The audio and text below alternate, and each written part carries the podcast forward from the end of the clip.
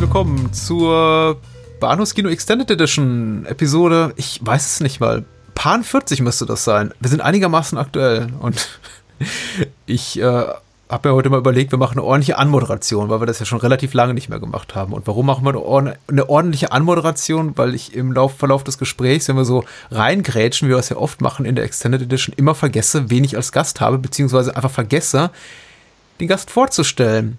Und ich will den Gast vorstellen, weil es ist der André vom Glotzcast. Ein Hallo. lieber, häufiger Gast. Hallo. So schüchtern? Äh, Entschuldigung, ich, ich war jetzt gerade in diesem, in diesem Zwischenstadium von, äh, okay, ich stelle mich vor, aber jetzt laber ich mir eigentlich rein in seine Anmoderation, ist eigentlich auch unhöflich, also schweige ich mal lieber, ach, jetzt sollte ich was sagen. Das war jetzt so beschissenes Timing meinerseits. Deswegen nee, ich das ja häufiger. Aber das ist auch mein Fehler, weil ich eben auch Gäste immer als äh, gleichzeitig Co-Moderatoren begreife und denke, labert mir rein, grätscht mir rein, sag einfach was. Und die, diese Erwartungshaltung ist wahrscheinlich die falsche einfach, weil meine Gäste so wie du einfach zu höflich sind. Das geht runter wie Öl. Höflichkeit ist normalerweise nicht das, was man mit mir assoziiert, aber jetzt ist es ähm, auf einem Audiodokument verewigt, also wird es stimmen. Offiziell. Total. Genau. Mhm. Es ist der Sette Jolly, das passt ja nicht so wirklich, weil das ist ein Plural, aber es ist der Monat des Sette Jolly. Es ist Juli, möchte ich behaupten. Mhm. Ja, doch, doch, stimmt immer noch Juli. Und wir sprechen deswegen über einen Jallo. Ich weiß nicht mehr, wer diese Aktion ins Leben gerufen hat. Das ist so ein Twitter-Ding. Aber man kann das auch verstehen, ohne Twitter zu nutzen. Also wenn man uns zuhört und sich denkt, ja, eigentlich will ich nur was über einen Italo-Streifen hören und äh, das Gespräch zwei netter Menschen genießen. Und ich habe gar kein Twitter, ist das auch okay. Denn wir reden einfach hier nur über einen, ja, italienischen Thriller und nehme eben als Anlass dieses kleine Format, in dem äh, Menschen in Reihe, sieben an der Zahl, Jolly, italienischer Krimis im Juli rezensieren bei Letterboxd, im Blog, als Podcast-Episode oder sonst wo. Egal. Wir machen im Bahnhofskino nur eine und die mache ich eben mit dir. Hallo. Das finde ich sehr schön.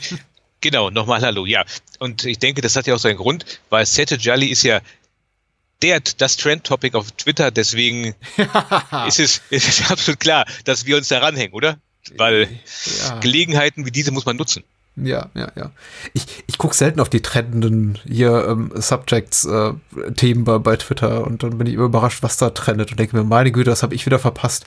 Also, wobei, manchmal, wenn es die nicht gäbe, würde ich wirklich große Ereignisse verpassen, wie zum Beispiel den ESC vor ein, zwei Monaten. Ich wusste noch nicht mal, dass der ausgestrahlt wird und plötzlich stand überall Escape, also ESC und ich dachte, was, reden die über Tastaturen?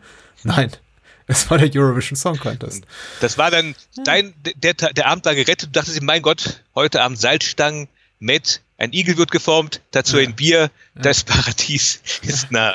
Genau so, genau so. Am Tag dieser Aufnahme, das kann ich vielleicht noch ganz gut sagen, trendet die Tatsache, dass Ariel die Meerjungfrau von einer Afroamerikanerin gespielt werden wird und ich sag mal so, die Welt dreht durch. Und wie alle Twitter-Themen wird das in fünf bis zehn Tagen vergessen sein. Oder in fünf bis zehn Stunden wahrscheinlich.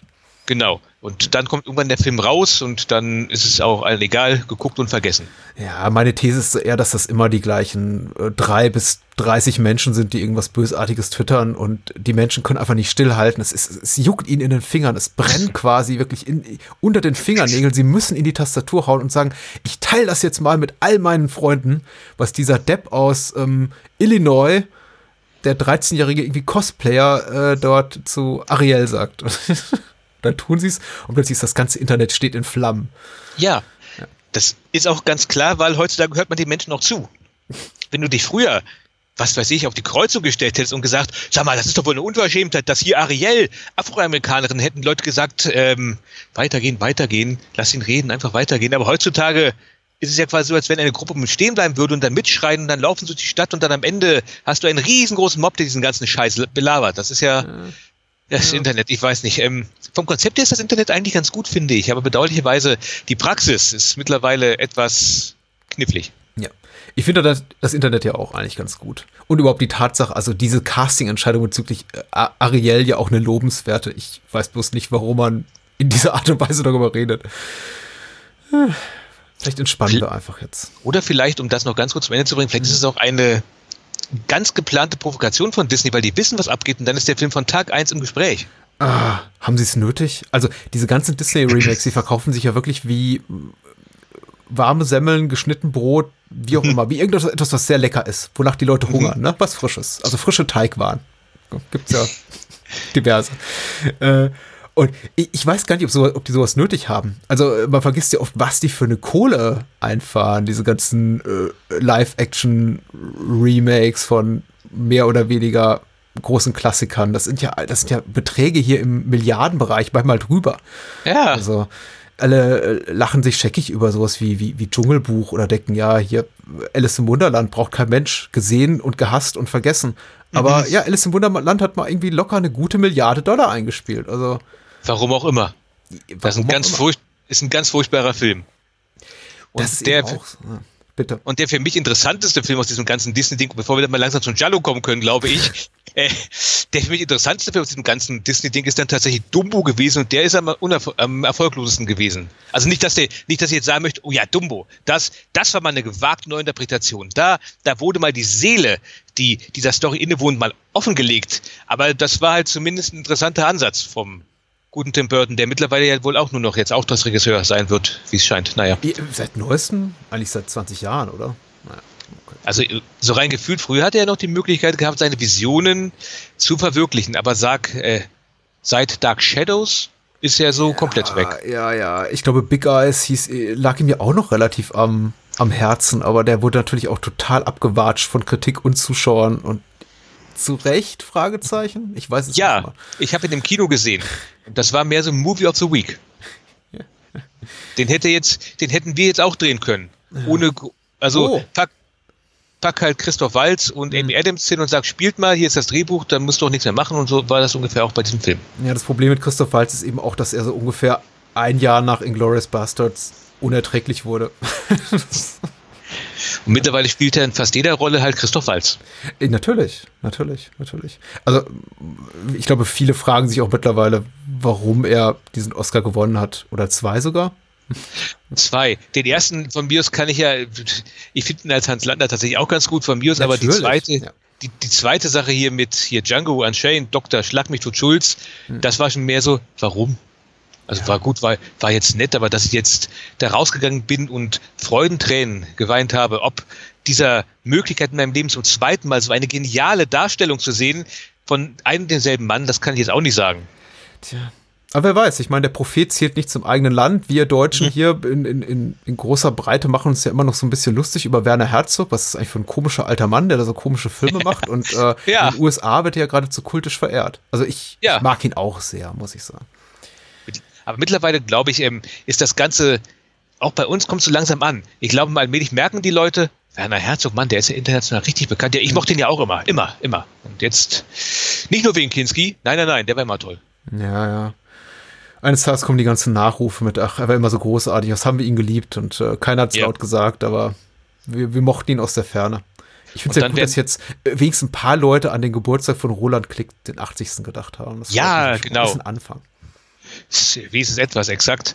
Also ähm, einer der großartigsten deutschen Regisseure, die jemals gelebt haben und zum Glück auch noch leben. Ja. Und seit, seit Jahren kommt da gar nichts. Also von seiner Seite her, warum auch, ähm, vermutlich ist er eh also komplett verbittert, was den deutschen Film angeht. Und dafür kommt jedes Jahr irgend so ein Til Schweiger ähm, Michael nee, Schweighöfer Film. Aber nicht das Gespräch jetzt, nein. Ich möchte das nicht führen. Nein, nein, nein. Das ist gut, okay. Sagen wir ganz einfach, herzlichen Glückwunsch, Roland Klick, weil ja. ich bin sicher, er hört auch zu. Und man merkt ja, André und ich, wir wollen einigermaßen, also wir, wir tragen das so ein bisschen vor uns her, die relative Aktualität dieser Podcast-Episode mit Ariel und Roland Klick, damit es einfach auch nochmal ganz, ganz klar verständlich wird. Ja, wir befinden uns im Juli 2019 und wir reden über einen Jallo. Und jetzt in Minute, na, fast elf, äh, zum eigentlichen Thema. Man muss sich ja auch erstmal warm reden. Auf jeden Fall. Also äh, mir hat es jetzt auch ein bisschen geholfen, aus dem Film rauszukommen, denn für mich relativ ungewöhnlich habe ich den Film gerade erst abgeschlossen vor ungefähr, also zehn Minuten vor Beginn unseres Gesprächs. Also eine sehr frische Filmerfahrung und ich habe ihn auch zum ersten Mal gesehen, was so gar nicht meine Art ist. Denn normalerweise versuche ich so ein bisschen vorbereitet reinzugehen ins Gespräch, aber hey, warum nicht mal so? Hm. Ich kann da ja auch nichts anderes sagen. Ich habe den Film gestern zum ersten Mal in meinem Leben gesehen. Ja. Äh, kurz off-air hast du es eigentlich ganz schön beschrieben als Jallo aus der zweiten Reihe, aber in der zweiten Reihe steht er ganz vorne. Stehst mhm. du noch dazu, so 15 Minuten später. ich stehe da durchaus noch dazu. Äh, es ist halt also, Gott, ich kann sowieso nicht aussprechen. Giornata nera per l'ariete. Gott. Äh, Wunderschön. Wunderschön. Danke. Auf Deutsch angeblich ein schwarzer Tag für den Witter oder wie er eher bekannt ist, The Fifth Chord. Ja. Ich habe, glaube ich, Italienisch besser ausgesprochen als Englisch. Egal. Ähm, nee, das ist so ein Film, das ist, ich nenne es mal so ganz vorsichtig, so eine Art Sleeper. Das ist so ein Film, der ist immer da gewesen, aber er wird nie geguckt. Mhm. Bei diesen ganzen Argentos, äh, Bavas, von mir ist noch den zwei, drei Fulcis Martinos, wo ja jeder ganz einfach sagt, ja, ja, das, das ist ja hier die Messlatte. Das, die, die guckt ja immer dann jeder, wenn er so seine Giallo-Phase hat. Und dann gibt's halt noch diese Nebenwerke. Und da ist halt tatsächlich ein schwarzer Tag für den Witter. Ich bin mal ganz kurz hier bei der deutschen Titelgebung, weil die geht mir einfach leichter von den Lippen, wenn ich ehrlich sein darf. Mhm. Äh, abgekürzt in Zukunft mit Widder. Also, Widder, äh, Widder ist so ein Film, der, wenn du mal auf irgendwelchen Webseiten, die sich mit dem Kram befassen, wenn du in Büchern nachguckst, dann wird der Film immer genannt und es ist anscheinend ein Film, der wirklich hoch geachtet wird, indes recht selten gesehen von Leuten. Also ich kenne keinen einzigen, selbst Leute, die drei, vier Leute, die ich in meinem Leben kennengelernt habe, die mit dem Giallo was anfangen können, die sagten auch meist, ja, ja, Titel gehört. Ja, nie gesehen, nicht.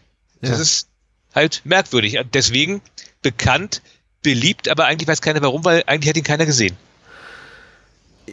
Ja, der eine oder andere wird ihn gesehen haben, mit Sicherheit. Das ist, aber mir geht's eben auch so tatsächlich. Ich hatte ihn bis vor kurzem nicht auf dem Schirm. Ich habe ihn namentlich schon mal vernommen, irgendwo so in weiter Ferne. Ach, da gibt's diesen Film, aber glaube ich nie den Ehrgeiz besessen, mir wirklich den Film mal rauszusuchen, auch in voller Länge anzugucken. Ich glaube, das mit der zweiten Reihe war schon ganz schön umschrieben. Äh, und oft ist es ja auch so, also ich mag Jolly, das mal so vorne weggeschickt. Ich bleibt tatsächlich auch eher so bei der, bei der ersten Garde der, der Giallo-Regisseure hängen, namentlich diejenigen, die du gerade genannt hast, und wag mich jetzt meistens auch nur so in die zweite, dritte Reihe, wenn mir etwas entweder ausdrücklich empfohlen wird, wie jetzt von dir, wofür ich sehr dankbar bin, äh, oder ich sehe es eben im Rahmen eines, eines Festivals oder einer Retrospektive. Also ich bin zum Beispiel an einem Com-Kino in Nürnberg oder beim Terza Vision jetzt neuerdings in, in Frankfurt und man hat einfach die Gelegenheit, was zu gucken, was man vielleicht gar nie gucken wollte und findet es trotzdem toll. Also ist einfach da. Äh, aber ich bin glücklich jetzt über die Seherfahrung.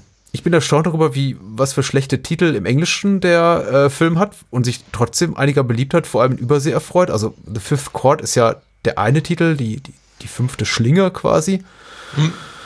Und das andere, der Alternativtitel der englischsprachig ist Evil Fingers, was jetzt sehr ja, didaktisch ist, sehr wortwörtlich, so beides eben auf die ja, Wortmethode einzahlt, so ein bisschen. Der mhm. Originaltitel, der deutsche Titel sind ja schon da sehr viel poetischer, also da, da hat man schon aber, deutlich mehr Spaß dran. Aber Evil Fingers, vielleicht ähm, bezieht sich das ja auf den Film von Mario Bava, also Evil Eye, also diesen namentlich quasi ersten Jallo, den es mal gab.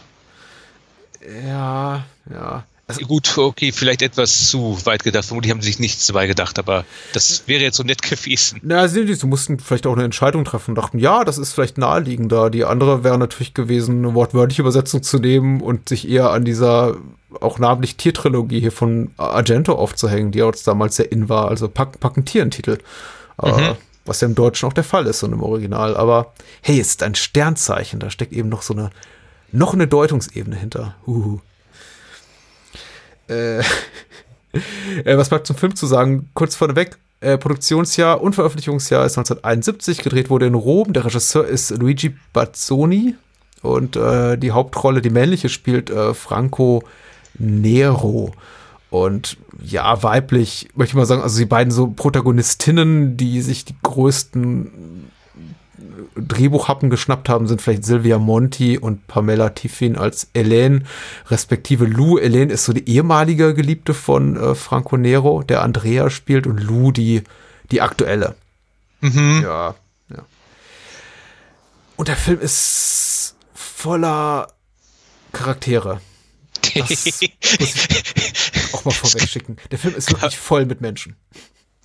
Hat dir das auch so ein gewisses Problem bereitet manchmal? Also ich habe, ich bin ganz offen, ich habe häufig ein Problem, mir Namen zu merken. Mhm. Das ist bei diesem Film, ich musste bei dem Film ein, zwei Mal zurückspulen, weil ich dachte, wer war das jetzt eigentlich nochmal? Ja. Es ist, war zuweilen etwas äh, tricky, muss man ganz freundlich zu sagen. Ich will noch ganz kurz was zu Franco Nero sagen. 1971 war hat er ein gutes Jahr gehabt, sehe ich gerade. Mhm. Da hat er neben diesem Film hat er noch ähm, den Bekannten Der Clan, der seine Feinde lebendig einmauert, gedreht. Und noch ähm, das Verfahren ist eingestellt, vergessen Sie es. Und ja gut, noch zwei wilde Kompanieros, der war jetzt nicht ganz so berühmt, aber ja, da war er gerade in seiner Hochphase. Ja, absolut, absolut. Und äh, natürlich hat man sich irgendwie Nero gegriffen, weil er einfach ein äh, sehr, sehr, sehr kommerzieller, also gerade sehr kommerziell auch erfolgreicher äh, Schauspieler war, aber man hat eben auch sich genau dieses, dieses Tiernamen-Motiv darauf berufen. Man hat wieder die äh, Romanvorlage genommen eines äh, US-amerikanischen Thriller-Autors. Äh, äh, Morricone hat den Soundtrack, äh, den Score komponiert, genau wie eben hier bei, bei äh, The uh, Bird with the Crystal Plumage, also äh, das Geheimnis der schwarzen Handschuhe heißt er, glaube ich, im Deutschen, mhm. auf den sich der Film auch äh, so stilistisch, inhaltlich ein bisschen beruft. Und äh, an der Kamera wieder Vittorio Storaro, der Maestro, den man gerne mal übersieht. Ähm, relativ früh in seiner, seiner Schaffensphase. Also er hat wirklich vorher gar nicht so viel gemacht, außer eben den Argento und ein, zwei weitere Titel. Und ist dann erst so, naja, unter hier Bertolucci ein paar Jahre später und Coppola so richtig aufgeblüht als die, die Koryphäe an, hinter der Kamera. Ja, und ähm, bevor wir vielleicht nachher vergessen, im Grunde genommen ist er einer, also ist er der heimliche Star dieses Films, wenn ich ehrlich sein darf. Ja. Also, mal ganz ehrlich, ähm, bevor wir über diesen ganzen Handlungskram hier reden, die Kamera, die Bilder sind erlesen. Also ganz ehrlich, mhm. das ist, ich habe irgendwo, habe ich gelesen, ich weiß, ich glaube, das war in So Sweet, So Perverse von Troy Horace. Äh, der hat ja diese zwei Jallo-Bücher rausgebracht, dass man fast jedes Bild gerne ausschneiden und einrahmen könnte. Und das stimmt total. Das ist, du hast, du hast da diese Bilder, die zuweilen futuristisch wirken, zuweilen sehr einsam, zuweilen sehr poetisch. Also Respekt, das ist ein, das ist ein unglaublich, also bildermäßig hat der Film unglaublich viel drauf. Ja, ja, ja. Ich, ich, ich war auch wirklich beeindruckt. Das ist tatsächlich, also ich war in einem Maße beeindruckt, dass ich tatsächlich nach, nach so 15, 20 Minuten erstmals dachte, meine Güte, mir ist da bisher ein Meisterwerk entgangen. Also ein Meisterwerk des Jallos. Das ist, äh, wie, wie konnte ich diesen Film bisher nur sehen? Weil er einfach auf der ähm, akustischen, aber eben vor allem auf der Bildebene ganz herausragend ist. Also da sind Bilder drin, meine Güte, auch irgendwie was die ganzen, das ganze Bühnenbild betrifft, also die, die Ausstattungsgegenstände und die Art, wie es eingefangen ist. Ich meine, klar, wir haben hier wieder viele, viele 50er Jahre Betonbauten äh, in so einer äh, brutalen Architektur. Äh, schön ausgestattet mit jede Menge JB-Flaschen. Ähm. ja, Groß, großartige Stelle gleich zu Beginn, wenn ich das ganz gut sagen darf, wo Franco Nero hackedicht Auto fährt und das Zoll gleich aus der Flasche süffelt. Ja, ja. Nee, wir sind viel gewohnt, ne, dass das Ding so auf, auf so Anrichtewagen äh, steht oder in mhm. Vitrinen oder hinter einer Bar. Aber das habe ich jetzt auch zum ersten Mal gesehen, dass wirklich der, der Hauptdarsteller sich das Ding nimmt und sich das einfach runterkippt in einem Close-Up. Also. Hast du eigentlich jemals, äh, das, ja doch, damals bei diesem Jallo-Festival, glaube ich, hast du mal so, eine, so eine kleine Flasche davon getrunken, oder? Ja, habe ich, habe ich. Das Wie schmeckt das Zeug eigentlich? Ist es empfehlenswert oder eher so, um Gottes Willen, danach ist man blind?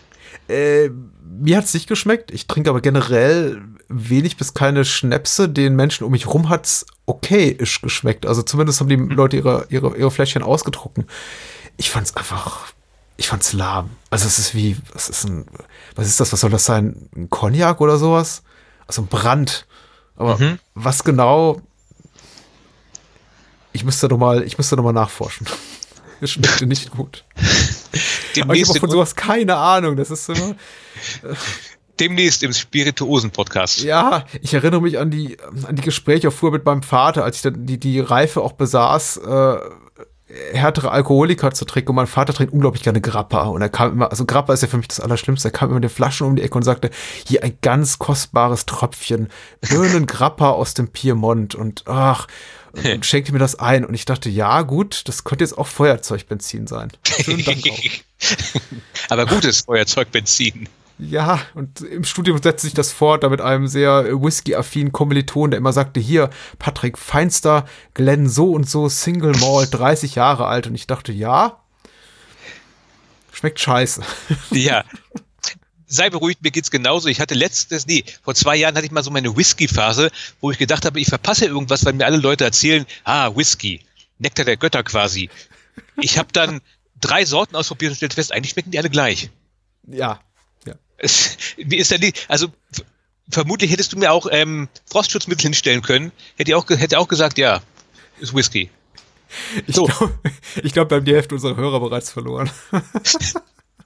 Das macht gar nichts. Mir fällt übrigens gerade noch ein, ähm, was die Bilder angeht. Ich, ja. ähm, es gibt ja gleich zu Beginn eine Szene, wo jemand durch so eine Art Abwasserkanal läuft. Und ich bin ja. der festen Überzeugung, der dritte Mann ist dort zitiert worden, so von den Bildern her. Ja, äh, stimmt. Ich, hab, ich musste auch daran denken. Das sieht sehr, sehr gut aus, tatsächlich, ja. Darüber hinaus, äh, wann, also vielleicht ging es auch nur mir so, aber bei einigen von den Stellen, wo halt so Gebäude, größere Hochhäuser und so gezeigt werden, ich dachte manchmal an der Clockwork Orange, wenn ich ehrlich bin. Der, der Film wirkt, also wie kann man das jetzt sagen? Der Film wirkt zuweilen futuristisch auf mich und ziemlich kalt. Also der, der Film ist auf eine gewisse Art und Weise, er hat eine kalte Atmosphäre, wenn jetzt rüberkommt, was ich meine. Ja, ich verstehe das schon. Also es liegt sehr, mm, ich glaube, wir haben auch ein bisschen darüber gesprochen, als ich äh, kürzlich mit dem Alexander über, über Tenebrae sprach. Äh, also diese, diese 50er Jahre Betonbauten, diese kastenförmigen Dinger, die, die lösen das auch so bei mir aus, dieses Gefühl. Das ist schon so betont äh, futuristisch, betont kalt, betont auch brutaler architektonischer Stil, den auch irgendwie auch die, die Italiener, der sich in Rom wirklich an, anscheinend sehr, sehr häufig findet, findet, gerade wenn man so in die, in die Vororte geht. Und ja, auf mich hat das auch so, so, so eine Wirkung. Und äh, klar, also das, was wir da teilweise eben sehen, auch von so an, an Hochhäusern, das konnte eben auch direkt, wenn man in Berlin wäre, so aus dem im, im Märkischen Viertel oder so gefilmt sein. Also mhm. das ist äh, nicht einladend. Und setze hier auch bei den, bei den Figuren durchaus fort, weil im Großen und Ganzen hast du hier Figuren, die alle einsam sind, zumindest kam es mir so vor. Ja. Das, ja. Fast alle Figuren sind auf die eine oder andere Art und Weise von ihren anderen Mitmenschen separiert. Mhm. Sogar unser nomineller Held, der ja auch mit der Person, die er anscheinend mal geliebt hat, mit der er nichts mehr zu tun haben möchte, beziehungsweise umgekehrt, und der halt sein Heil bei seiner Geliebten sucht, mit der er eine sehr merkwürdige Beziehung pflegt, wenn ich das so sagen darf. Ja, ja. Also die zwischenmenschlichen Beziehungen in diesem Film sind äh, gewöhnungsbedürftig, muss ich sagen. Mhm. Tatsächlich wird mehrfach gesagt, ja, so und so. Also auf der Tonspur, also im, über Dialogzahlen wird dann kommuniziert, ja, so und so ist mit so und so befreundet und das ist doch ein alter Freund von dir und du warst auf der Party, weil du den gut kennst und ach hier, mein, mein, mein Liebling und so weiter. Aber das, das setzt sich eben nicht fort, das, was äh, da geäußert wird auf der ja, auf der Handlungsebene. Man sieht eigentlich nie Menschen, die herzlich zueinander sind. Man hat niemals mhm. das Gefühl, die sind sich so wirklich nahe. Selbst Paare scheinen sich nicht zu mögen. Also insbesondere, wenn hier die Frau von Dr. Bini umgebracht wird und er dann so relativ schnell dabei ist, hier ja. Frank, dem Reporter Franco Nero zu sagen so, ach, haben, haben Sie sich die mal angeguckt? Die war doch eh nur noch irgendwie eine, eine halbe Leiche. Die lag ja nur ja. halbtot in der Wohnung rum. Das ist ja gu gut, dass sie jemand erlöst hat. Und ich denke, wow. Tja, Herr Doktor das, das, ähm, das Rezept für eine gute Ehe. Ja. Aber sogar, es gibt sogar eine Szene, wo man eigentlich Zuneigung sehen könnte. Es gibt eine Szene, da läuft der Sohn von Helen, hieß sie, glaube ich, hm. läuft auf sie zu und dann, ach, mein Sohn, komm her, und dann wird weggeschnitten, bevor die beiden sich umarmen können. Richtig. Körper, körperliche Nähe kommt in diesem Film, soweit ich das gerade mitbekommen habe, so wirklich intensiv nur an einer Stelle vor zwischen Franco Nero und Lou. Und selbst die hat davor eine Szene, wo ich mir dann auch gefragt habe, okay, Kontext, wie, was? Meinst du da, die, wo er sie ohrfeigt? Ja, ah. das, die Szene war für mich äh, ganz kurz. Es gibt eine Szene, da Sollen wir erstmal die Handlung vorlesen, vielleicht oder sowas in der Richtung? Ja, okay. Geben wir den Menschen, die den Film nicht gesehen haben, eine Chance nachzuvollziehen, worum es eigentlich geht, im weitesten Sinne. Und wer dann sagt, ach, das ist ja aber, klingt eh doof, das kann man auch abschalten oder vielleicht einfach später zu dem Film zurückkehren. Ansonsten, ich würde mal sagen, im Folgenden versuchen wir jetzt nicht sofort den Mörderpreis zu geben. Also man kann es gerne eine Weile zuhören und irgendwann schreiben wir dann eben Spoiler, Ausrufezeichen und sagen den Namen des Mörders oder der Mörderin. So. Aber bevor du weiterreden kannst, die Inhaltsangabe. Mackenzie hat sie geschrieben bei der UFDB. Und hier steht, der Reporter Andrea Berti heißt er, glaube ich, genau. Mhm. Äh, spielt von Franco Nero, verlässt Sturzbetrug eine Silvesterparty mit illustren Gästen, darunter auch seine ehemalige Geliebte Ellen. Am äh, nächsten Morgen erfährt er, dass John, einer seiner Freunde und der Gäste auf dem Heimweg brutal niedergeschlagen wurde und den Angriff nur um Haaresbreit überlebt hat. Als kurz darauf auch die querschnittsgelähmte Signora Bini getötet wird, das ist eben die Dame, die Frau des Doktors, über deren Tod er offenbar nicht so unglücklich ist, die ebenso wie John auf der Party anwesend war, beginnt Andrea auf eigene Faust Nachforschung mit entlarvenden Resultaten anzustellen, während der ermittelnde Kommissario, äh, gespielt von Wolfgang Preis, die Seidigen mehr und mehr auf Andrea richtet, der einziges Bindeglied zwischen den Opfern zu sein scheint, von denen regelmäßig jede Woche ein weiteres aufgefunden wird. Äh, Und warum das so ist, das verrät uns der Film eben relativ spät, genauso wie der Film auch relativ spät den Titel erklärt. Aber dazu dann später mehr. Jetzt erstmal hier. Äh, Andrea und Lou, was wolltest du sagen? Es gibt eine Szene, da, also relativ schnell wird klar, dass Franco Nero alias Andrea, Andrea, ja. äh, Andrea Bild, Gott, das spricht mir mal total falsch aus. Ich bleib beim Schauspieler Franco Nero. Okay, Andrea alias Franco Nero hm. kommt dann, es wird relativ klar, dass er als Hauptverdächtiger dann gilt. Und dann kommt, und dann sieht er seine zu diesem Zeitpunkt geliebte Lou mit einem anderen Mann ins Auto einsteigen. Eins führt zum anderen, er kommt zurück in ihre Wohnung, sie freut sich, hey, hallo, Andrea, und er beschimpft sie dann auf Übelste, mit wem sie da einhergeht und bla bla bla. Ja. Ohrfeigt sie und geht aus der Wohnung raus. Und dann kommt da zwei Sekunden später Schnitt in die Wohnung wieder zurück. Und jetzt ähm, liegt sie auf dem Bett mit durchgeschnittener Kehle. Er rennt hin, um Gottes Willen, Lou, aber es war nur ein Scherz. Sie hat sich so geschminkt, lacht und die beiden sind wieder ein Herz, eine Seele und hopsen über die Matratze. Und ich frage mich what the fuck, was soll das denn jetzt eigentlich? Ähm, noch vor ein paar, ist, habe ich jetzt einen, ein, einen Zeitschnitt verpasst? Sind, sind ein paar Wochen vergangen oder so etwas in der Richtung? Ich glaube, du hast einen Zeitschnitt verpasst. Ich glaube tatsächlich, es ist so. Also es ist mir an zwei, drei Stellen aufgefallen. Ich glaube, äh, Anschlussfehler kann man das nicht nennen, aber tatsächlich, ich glaube, der Regisseur kann nicht so wirklich gut vermitteln, wie Zeit vergeht. Auch zwischen den Morden vergeht ja unterschiedlich viel Zeit. Man wartet unglaublich lange darauf, dass endlich mal jemand stirbt quasi. Und dann geht's zack, zack, zack, Schlag auf Schlag so schnell, dass man fast verpasst, wenn das jemand gestorben ist. Also einfach nur Schnitt zu einer Tote in der Badewanne und wumms, der nächste. Mhm. Und äh, ähnlich kam mir das eben auch vor wie der Szene ja, mit, mit, mit Franco Nero und Lou, also mit Andrea und Lou, dass ich dachte, okay, der, der, der war jetzt die ganze Nacht weg, oder? Oder zwei Nächte vielleicht, aber Film, du hast mir das nicht vermittelt. Na gut. Exakt. Das wirkt für mich, als wenn er geht kurz runter, hält in sich, geht nach oben und sie hat dann ihren Scherz vorbereitet. Ja. Was ähm, auch ein sehr merkwürdiger Scherz ist, wenn man die Umstände hm. mal so in Betracht zieht. Aber gut. Hm. Das ist halt eine offene Beziehung. Da neckt man sich halt. Ja, ich wäre ja sauer, wenn mir jemand vorspielt, dass er mit aufgeschnittener Kehle irgendwo rumliegt, aber ich bin halt auch nicht einer von diesen freigeistigen 70er-Jahre-Leuten. Ja ja, die, die Beziehung zwischen Lou und Andrea ist sowieso, ist interessant. Ich dachte, sie führt am Ende noch zu mehr, aber mhm.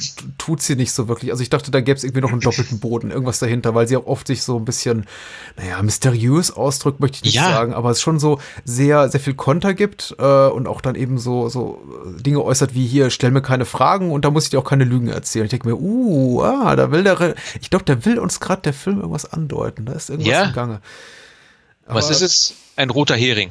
Ein, ja, genau. Ich, ein riesengroßer roter. Irgendwann taucht sie mit einer neuen Frisur, mit einer Perücke, schwarze ja. Haare. Ich hatte auch so gedacht, was ist denn jetzt los? Hm. Wohin? Ja, natürlich. Ich, sie hat irgendwo einen Verlobten versteckt, den sie jetzt ja, heiratet. Hm. Ich bin ganz ehrlich, ich habe eine Zeit lang gedacht, sie ist der Täter. Ganz ehrlich. Ja, ja, natürlich. Ich war auch lange auf dem Trichter und dann dachte ich, okay, wer ist jetzt diese Frau? Ach, das ist Lou. Ach, sie trägt eine Perücke. Was? Ja. Sie, sie heiratet? Ich dachte, sie sei, sie sei die Freundin hier von, von unserer Protagonisten, aber nein. Sie geht quasi in den Film und sagt, ich bin, ich sehe jetzt anders aus und gehe raus aus der Handlung. Tschüss. Ja. Vorher rettet sie noch den Hintern und dann tschüss. so. Ist, äh, ja, dramaturgisch ist das. Also man kann ja Jolly grundsätzlich vorwerfen, jetzt nicht immer den Wahnsinn, die, die wahnsinnig schlüssigen Plots zu haben und das ist eben auch sekundär, wenn der Film so schön aussieht wie dieser.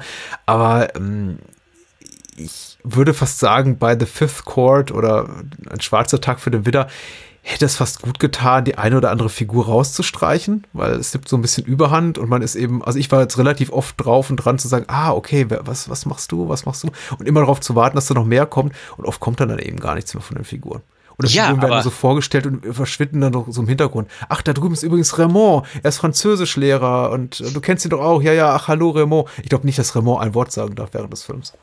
Aber es ist interessant, weil das Ganze bezieht sich ja vielleicht auch auf die Unfähigkeit, Beziehungen zueinander zu empfinden, die wir so vor kurzem halt in, mm. ins Spiel gebracht haben. Denn, wie wir festgestellt haben, das Zwischenmenschliche ist diesem Film hier nicht zu eigen. Und die einzige Beziehung, die zu was führen könnte, die geht dann auch einfach ganz spontan auseinander. Dass, ähm, dass du einfach sagst, ja, tschüss Andrea, tschüss. Ja. Also, wir leben hier in einer Welt, wo Menschen schlicht und ergreifend nicht mehr zueinander finden ob, was mir der Film jetzt damit sagen will, das kann ich noch nicht mal so genau sagen, weil, da, weil bei der ganzen Symbolik kann ich jetzt nicht sagen, und das ist ja in dem Kontext kann man das alles jetzt so und so sehen, ist ja auch nicht der Fall. Aber ich sag's nochmal, es ist ein immens kalter Film von den Bildern, von den Zwischenmenschlichen. Äh, zum Beispiel hier Ellen. Sie lässt ihren Sohn völlig alleine, der dann am Ende noch in Gefahr kommt. Also, ja. das stimmt alles hinten und vorne nicht. Und das ähm, führt mich noch zu einer weiteren unglaublichen Betrachtung. Und zwar Wolfgang Preis, der hier den Polizeiinspektor spielt. Der hat mal Doktor, der war Dr. Mabuse in der zweiten mhm. Filmreihe, die damals nach dem Krieg war, gemacht wurde. Und wenn wir hier quasi, wenn wir ihn quasi als äh, die Verkörperung dieses Rollenbilds sehen, dann ergibt das alles völlig Sinn. Dann befinden wir uns hier in einer Welt, die ich jetzt mal so, also ich muss noch weiter ausholen. Dario Argento hatte damals mal gesagt, dass er bei Phenomena, soweit ich das weiß, von dem Gedanken beseelt, von dem Gedanken beseelt war, wie würde die Welt wohl aussehen, wenn die Nazis den Krieg gewonnen hätten. Und damit hat er den Film inszeniert. Und ich behaupte hier mal, dass dieser Film das eigentlich ziemlich gut wiedergibt. Du hast eine kalte Stadt, wo Gefühle quasi nicht mehr existent sind. Und wenn du dann noch Dr. Mabuse, die Verkörperung des Nationalsozialismus in Filmform da drin hast, dann passt das alles ganz wunderbar zusammen. Du merkst, wie ich hier die Metaebenen herausfeuere wie äh, Smarties. Ich finde das, ich, ich find das toll. Ähm, wobei man sagen muss, der, der ganze Habitus jetzt hier von, von Preis, Wolfgang Preis, der hier als Kommissario ist so ein bisschen, na, der trifft eben nicht so auf, auf dieses, auf, auf äh, weiß nicht, da sehe ich keinen Mabuse. Der ist eigentlich eher so, das ist das. Mich, ich erinnere so wirklich eine, eine konventionelle äh, Kommissarenfigur, die eigentlich nur dazu da ist, den äh, unseren Protagonisten, unseren Helden regelmäßig einzuschüchtern mit Worten wie, na, ich habe sie auf dem Kika, gucken Sie mal hier, gucken Sie das, mal, dass Sie hier irgendwie keinen Mist bauen. Das ist das Genie des Dr. Mabuse. Ja, das stimmt. Ja, nee, klar, klar, nee, aber nur weil er leider dabei ist, kam mit dieser Gedanke. So. Ja. Nee, aber absolut. Ich wünschte, seine Rolle wäre so ein bisschen interessanter, weil er steht ja. ja. schon relativ im Vordergrund zeitweise. Und ich denke, ah, okay, da entwickelt sich ja so eine Figur auch zum richtig ernstzunehmenden Gegenspieler für Franco Neros Figur. Aber auch der Kommissar verschwindet irgendwann einfach. Stimmt. Ja. Und taucht dann am Ende wieder auf. Kurz, aber macht nicht mehr wirklich etwas Besonderes. Also im Großen und Ganzen die einzige Figur, zu der wir irgendwie connecten können, ist ähm, Andrea von Franco Nero. Mhm. Und selbst der ist jetzt eher als Heldenfigur auch nicht so geeignet, wenn ich ehrlich bin. Der man hat, hat sie ja komplett aufgegeben, suhlt im Selbstmitleid, ähm, säuft ja, wie bereits erwähnt, ähm, J&B aus der Flasche, während der Auto fährt, urfeigt Frauen, beziehungsweise heult seiner Ex her herum, wie scheiße das Leben ist. Ja. Ähm, Helden sehen anders aus. Apropos anders aussehen, ich weiß nicht, ob es dir aufgefallen ist, also äh, zu, zum Ende hin weniger, aber so im ersten Drittel trägt äh, Franco Nero öfter diesen Mantel und also das zusammen eben mit seinem Zigaretten- und Alkoholkonsum also der, der, der Mantel stank für mich durch den Bildschirm hindurch, so richtig schön nach Schnaps und Kippen. Also sowas, sowas Ätzendes wie ihn habe ich, habe ich selten gesehen. Also da ist der Film auch durchaus mutig. Also der Film ist ja wirklich, der, der, der ballert uns zu Beginn mit Bildern voll, in denen eben Franco Nero da sitzt, halb verkatert, äh, Schnäpse machen wir direkt aus der Flasche, äh, Freunde und Verdächtige und Interviewpartner, Chefs gleichermaßen anpöbeln. Also er ist so ein richtiger, naja, Widerling wäre zu viel gesagt, aber er ist ein, er ist ein unangenehmer Zeitgenosse. Also mhm. so ein richtig ruppiger Kerl. Und äh, da ist es schon, also das fand ich schon erstaunlich, auch weil der Film bis zum Ende, das darf man durchaus verraten, relativ konsequent ist darin, ihn so in seiner in seiner in seinem wenig sympathischen Verhalten auch zu belassen. Also er, er ist ja nicht so, dass er jemals so eine charakterliche Kehrtwende vollzieht und sagt, ach hier, ich habe alles falsch gemacht und so. Ich meine, selbst als seine äh, hier Freundin ihn verlässt, da Lou in die Wohnung kommt und sagt, ich habe einen anderen, wir wollen heiraten, stört dich das gar nicht, ist er so, äh, äh, äh, oh, ich schick mir noch einen ein. Also, das ist ähm, ja schon harter Hund. So war, so waren sie halt. Ich meine, er war nicht umsonst Django. Ja, natürlich. Nee, also demzufolge selbst wir haben keinen, mit dem wir wirklich so connecten können. Das, ähm, die Distanz zwischen den Figuren lässt sich auch auf uns äh, herab. Also wir haben, wir haben niemanden, der das, äh, das Emotionale ist uns und den Figuren komplett fremd. Mhm. Ja, also Luke kommt dem noch so am nächsten, was ich so als äh, positive Protagonistin verstehen mhm. würde, aber sie hat eben auch genau eine, eine, geheime Agenda und ist so ein bisschen undurchschaubar und sie ist auch ehrlich gesagt so ein bisschen nervig in ihrem ganzen Hippietum, was hier offenbar nicht mit äh, Franco Neros harter Linie versteht. Also es ist ja so, dass er die da wirklich sehr, sehr unsanft an, anpackt. So eine der relativ häufigen Szenen in diesem Subgenre des Giallo, wo ich auch immer wieder denke so, ja, musste das jetzt sein? Weil also er, er, er klatscht eher links und rechts eine runter, sehr, sehr heftig für ein Missverständnis. Also es ist ein mhm. Missverständnis. Er hat die Situation falsch gedeutet, verprügelt sich dafür erstmal, also denkt, sie ist mit einem irgendwie anderen Mann ins Cabrio gestiegen. Dabei war das eben ihr Bruder, wie sich herausstellt, ihr Rennfahrerbruder. Nicht ins Cabrio, in so ein Sportcoupé. Und äh, statt einfach zu sagen, später, oder oh, habe ich aber einen Fehler gemacht, ich habe dich zu Unrecht verkloppt, kommt es halt eben zu dieser kleinen Kissenschlacht und damit ist da wohl alles wieder gut. aber ja. Ja, früher wohl hat nicht groß danach geredet, Kissenschlacht gut war. Ja. Das waren unkompliziertere Zeiten. Ja. ja, sie zahlt ihm ja, man könnte ja behaupten, sie zahlt ihm ja auch mit Verzögerung dann heim, indem sie dann später ankommt und sagt, hier, guck mal, neuer Typ, den heirate ich jetzt, ich bin weg. Und ich glaube, sie hofft eben auch darauf, dass er durchdreht, also wegen so ein bisschen eifersüchtig ist, aber er, er tut ihr diesen Gefallen nicht. Nee. Ja. Aber im Großen und Ganzen ist sie, die, ist ja die einzige Figur, ist sie die einzige Figur, die sich weiterentwickelt. Der Rest bleibt in dieser Drecksstadt und ist am Ende sind, sind Drecksstadt namens Rom. Entschuldige, das ist ja eine Art Fantasie-Rom, wenn ich ehrlich ja. sein darf. Das ist ja nicht das Rom, was, es gibt ja keine pittoresken, ähm, sag schon, keine pittoresken, ähm, Postkartenbilder in diesem Film. Also ist ja nichts ja. mit, ähm, ach, der Petersdom oder hier, die spanische Treppe. Richtig. Das ist ja, das ist ja in Rom, das kann ja unsympathischer nicht sein. Das mhm. könnte ja im Grunde genommen auch, was weiß ich, Innenstadt Bottrop oder sowas in der Richtung sein. Und trotzdem sieht der Film so gut aus. Also ja. Also ich habe selten zuvor, ähm, ich weiß, ich ähm, mittlerweile ist das eine Floskel, aber ich habe selten zuvor Kälte und Einsamkeit in Bildern so gut eingefangen gesehen wie in diesem Film. Ja, ja. Ähm, also mich haben auch die Bilder regelrecht gefangen genommen. Ich bin auch erstaunt darüber gewesen, was man aus einigen äh, Örtlichkeiten rausholen kann. Also insbesondere dieses äh, desolate Fabrikgelände, also am Ende des Films. Ähm, was, also die Existenz dessen hat mich auch so ein bisschen Fragen zurückgelassen, weil vorher sehen wir eben diese sehr schicke Villa von Elenes Neumann, in dem eben auch der kleine, ich glaube Toni heißt ihr Sohn, lebt, da allein, gelassen wurde, aber offenbar eine sehr schicke Gegend und ein sehr teures Haus. Und dann gibt es eben diese Verfolgungsjagd, ich sage jetzt keine, nenne jetzt keine Details. Und irgendwie 50 Meter weiter sind wir plötzlich auf einem, auf einem ramschigen Fabrikgelände, also im Industriepark, wo offenbar nur noch irgendwie Ratten und der ein oder andere Obdachlose lebt. Und äh, denke mir, ja, okay, wie sind wir jetzt dahin gekommen? Aber das meine ich eben, der Film hat diese, ja, Anschlussfehler im weitesten Sinne, wo ich mal denke, aha, okay, die, die, irgendwie auf dem Weg von A nach C hast du B ausgelassen.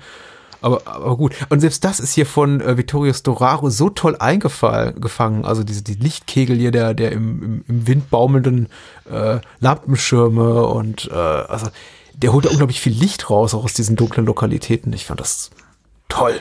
Also. Vielleicht sind deswegen die Grundstückspreise für diese Villa so billig gewesen. ähm, aber anyway. Schickes Haus, scheiß Gegend. Das hat man ja öfter, ne? Also, ja, genau. Ja. ja. hier werden sie morgens von Vogelgezwitscher geweckt. ja. Aber es ist interessant, finde ich, bei dem Film momentan. Wir, wir, wir, wir schwelgen hier relativ häufig in, ach, die Bilder, die Bilder, das sind ja großartige Bilder. Mhm. Ähm, was sagt uns das über die Handlung eigentlich so? ja, also die Handlung kann den mit den Bildern und auch dem fantastischen Score nicht äh, Schritt halten. Und das ist eben so, da setzt so eine milde Enttäuschung irgendwann ein oder so eine Bewusstwerdung. Ah, okay, der Film ist letztendlich nicht so gut auf dramaturgischer Ebene oder auch nur auf Handlungsebene, wie es jetzt die äh, Production Values am Anfang suggerieren. Ich war so am Anfang wirklich so, in den ersten 20, 30 Minuten dachte ich, oh, mir bisher unbekanntes Meisterwerk des Jallo. Ich bin wahnsinnig happy. Und dann irgendwann kamen halt Charaktere um Charaktere, traten in die Handlung, fielen wieder raus. Ähm, es gab, wie gesagt, auch diese, diese technischen Fehler hier und da, wo ich dachte einfach, da wurde vielleicht Handlung gekürzt. Hm, wer weiß. Äh, viele Figuren bleiben eben extrem blass, spielen aber eine wichtige Rolle. Das störte mich eben zunehmend an dem Film. Also es werden unglaublich viele äh, Charaktere eingeführt, die dann eben nur so im Hintergrund manchmal im Bild stehen und dann heißt es, ach hier, da ist Ray Raymond so und so, der Edouard Vermont, nicht Raymond, Edouard heißt der, der Französischlehrer und äh, John, der mutmaßlich einer der besten Freunde von äh, Franco Nero und auch diese, ähm, die, die Partnerin hier von, na, von äh, Edouard, äh, Isabelle, die dann auch später mhm. Mordopfer ist. Aber Isabelle kommt eben so wenig vor im Film. Ja dass man, wenn sie dann stirbt, sich schon erstmal die Frage stellt, wer war das jetzt nochmal gleich? Ja, Ach so, ja. die eine, die mal irgendwann drei Sekunden durchs Bild gehuscht ist vorher. Ich habe hab, hab vorhin an irgendeiner Stelle ja gesagt, äh, ich musste kurz zurückspulen, um zu gucken, wer war denn das jetzt? Und bei ihr war das genau das gewesen. Die ist dann irgendwann tot und ich dachte mir, ja, ist das jetzt hier, ist ja jetzt nicht Lou, oder? Nee, die Lou ist ja, was? So in etwa. Also jetzt übertrieben ausgedrückt. Ich dachte, ja, ich spule nochmal zurück. Ah, sie ist erwähnt worden, genau. Das ist die Frau. Mhm. Eigentlich sau wichtig für die Handlung, kaum vorgestellt. Sie, sie wird also, ihre große Szene ist ja im Großen, ist ja eigentlich, Franco Nero kommt dann, hey, ich will was fragen, verschwinde. Ja. Das ist, das ist das große Fleisch ihrer, das große Fleisch an den Knochen ihrer, ihrer Darbietung. Danach guckt sie manchmal noch böse und dann ist sie tot. also ich muss ja sagen, der Film macht es mit einigen Figuren etwas geschickter. Also zum Beispiel der, nicht nur, dass der Mord an äh, äh, Frau Dr. Bini, also Sophia Bini heißt die Figur, äh, Rosella Falk spielt, die äh, sehr toll ist, absolut toll mhm. ist, einer, einer, meiner liebsten Morde irgendwie der letzten Jahre, die ich gesehen habe, im Film, wohlgemerkt. äh, auch, auch ihre Figur wird ja einigermaßen sorgfältig etabliert. Also wir sehen ob diese, diese kleine Interaktion zwischen ihr und ihrem Mann. Ihr Mann geht aus, man merkt schon irgendwie, die Ehe ist nicht so ganz glücklich. Es wird vorher eben etabliert, dass sie im, im, im Rollstuhl sitzt oder an Krücken geht, also körperlich behindert ist, krank ist. Äh, das ist schon alles recht sorgfältig gemacht. Und da dachte ich echt, okay, ja, das ist so ein Film, der nimmt sich Zeit für seine Figuren. Und da eben auch ein entsprech entsprechendes so emotionale Wucht bringt dann eben auch ihr Tod, ihr Ableben mit. Nicht, nicht nur, dass es toll inszeniert ist, es ist eben auch, es hat eben so eine, Gewicht, Gewicht, äh, eine gewisse Schwere, eine Bedeutung einfach für die Handlung. Während es dann bei den späteren Morden jetzt mal so abseits von, ich glaube, äh, Traversi heißt der Chef von Franco Nero, der später umgebracht wird, der bekommt auch noch so eine relativ äh, sorgfältig inszenierte Mordszene, wird auch vorher noch mal relativ auch klar als äh, wichtige Figur und auch die Rolle seiner Figur etabliert. Also der, der, der Chef, der äh, Franco Nero feuern will, ihm die Story wegnehmen will quasi. Äh, aber danach geht's so hoppla die hopp und Menschen sterben und man fragt sich immer häufiger, wer? Mhm. Ach du, ja, stimmt. Ah, ach ja, stimmt, die, die, und die, ach, die Julia, das war doch die, das war doch hier die, die, die, die junge äh, Hure, die wir das letzte Mal vor 60 Minuten gesehen haben. Ja. Für, für 10 Sekunden. Ja, genau, stimmt. Ja. Und, auch ansonsten, was du gerade sagst, irgendwann wird der Falco Nero dieser, ähm, dieser Scoop weggenommen, also dieser, dieser Fall, diese Reportage. Ja. Und dann siehst du ja, wie der Herausgeber oder was das war, mit dem Doktor zusammen hinter einer Jalousie steht. Und ich habe die ganze Zeit gesagt, oho, das, das geht also jetzt darum, dass äh, Verschwörung bis in die höchsten irgendwas Kreise hinaus hinaufgreifen. Ja, ja. Das wird nichts draus gemacht. Gar nichts. Es wird in so einem Nebensatz fallen gelassen, glaube ich, dass der, dass der Doktor jetzt plötzlich Anteile hält an der, an der Zeitung. Ja, genau. genau. Ich hatte, hatte ganz kurz gedacht, das Ganze geht jetzt so in Richtung italienischer Paranoia, Thriller, was ja in den 70ern auch ganz gerne genommen ist, so Sachen wie halt ähm, der Clan, der seine Feinde lebendig einmauert und so, ja. wo halt vielleicht noch die Mafia mit reinspielt, aber nix, gar nichts, das ist alles. Ja, nee, dem gehört, ein, dem gehört ein bisschen was von der Zeitung, deswegen bist du raus. Und sonst, äh. das war's. ähm, also Dr. Bini ist ich möchte nicht sagen meine Lieblingsfigur, aber ich finde interessant, wie konsequent sie ihn so als Arschloch inszeniert haben, weil er hat ja im Grunde nichts zu tun. Er wird ja niemals auch in Ausübung seines Berufs gezeigt, was eben bei den anderen Figuren fast überall der Fall ist. Ähm, er ist eigentlich immer nur ein mega Unsympath und im Vergleich zu ihm wirkt selbst eben Franco Nero da als Andrea fast schon nett, muss man sagen. Dr. Bean ist eben so der Typ, der irgendwie durch die Handlung geht mit, ah, hier, hier komm ich, du, ach, gut, dass die Alte tot ist, so, was, äh, wie können wir jetzt anderen Leuten das Leben schwer machen? Stimmt. Seine Sympathiewerte sind nicht unbedingt im höheren Bereich.